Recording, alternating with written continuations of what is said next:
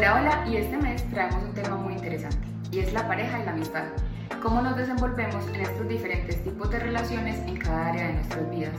Y muchas veces no nos damos cuenta que hacemos un daño al poner personas en el lugar que no les corresponden y los cambiamos de rol. Es importante darnos cuenta de cuál es ese amor que tenemos hacia los otros en la manera en la que los aceptamos y los asentimos así tal cual y como son cuando tenemos algún tipo de expectativa o ilusión de lo que el otro debe ser, cuando estamos generando un daño hacia el otro por la forma en la que pensamos o tal vez por los traumas no resueltos que aún no tenemos concluidos.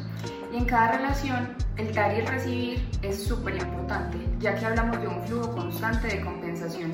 Y no es simplemente dar por dar o recibir por recibir, sino que esta energía se mueva constantemente. Cuando tenemos a estas personas en nuestra vida, le estamos dando un lugar y es allí donde podemos presentarlos de una forma diferente. Pero también tenemos que tener cuidado que cada uno tiene su propio lugar y que no puede ocupar algún tipo de rol que no le corresponde debido a nuestros propios traumas.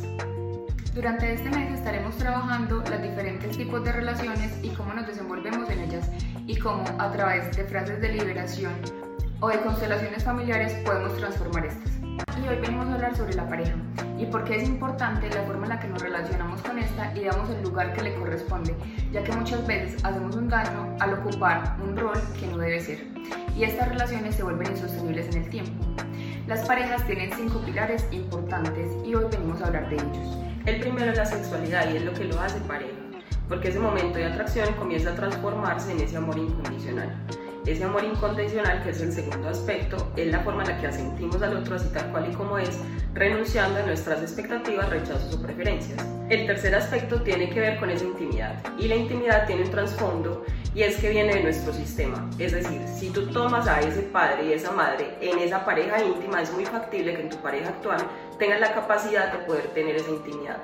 El cuarto aspecto tiene que ver con ese dar y recibir y es ese flujo de aquellas cosas positivas o negativas en las cuales nos estamos relacionando en el momento del encuentro.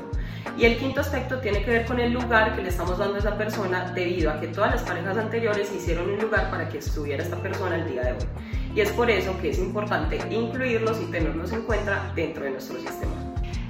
Te invitamos a que evalúes estas áreas dentro de tu relación de pareja y que trabajes en ellas. Y hoy venimos a hablar acerca de la amistad cómo existen diferentes tipos de amistad. Muchas veces pensamos que tenemos un amigo es para toda la vida o que a través del tiempo se va construyendo la relación y no nos damos cuenta que hay tres tipos de amistades diferentes. Hay amistades por interés, hay amistades por virtud y hay amistades por diversión.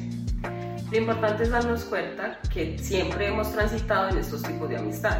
Cuando estábamos pequeños teníamos esa amistad por diversión. Lo único que nos importaba era poder jugar, poder entretenernos y poder estar el uno con el otro durante ese encuentro.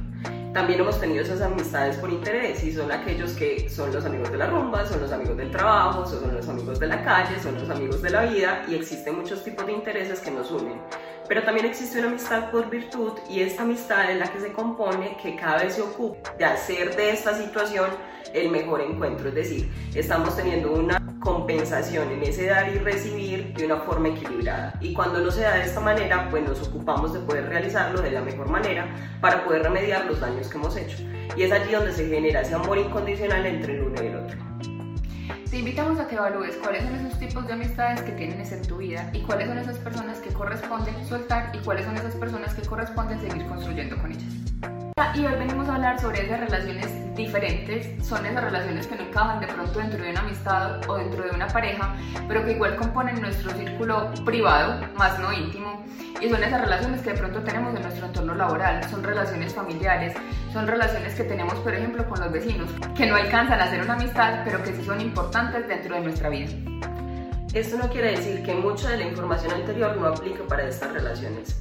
Hay que tener en cuenta que siempre, para todos y a todos, es muy importante amarlos así, tal cual como son. Tanto aplica para esos que son de nuestro círculo privado, así como de ese círculo íntimo también es importante darnos cuenta qué es lo que estamos dando hacia el otro y también lo que estamos recibiendo. En la medida en la que estás muy presente, te permites entregar aquello que el otro me está pidiendo durante ese encuentro y de esta manera recibir con total aceptación lo que el otro me está dando. Y también a través de este tipo de situaciones nos permitimos incluir a personas cuando los aceptamos así tal cual y como son en nuestra vida. Y recuerda que es muy importante no forzar las relaciones, no necesariamente las personas con las que compartimos en el trabajo se van a volver nuestros mejores amigos y muchas veces nuestros amigos no tienen por qué estar de pronto en un entorno laboral o construir una relación más allá de eso.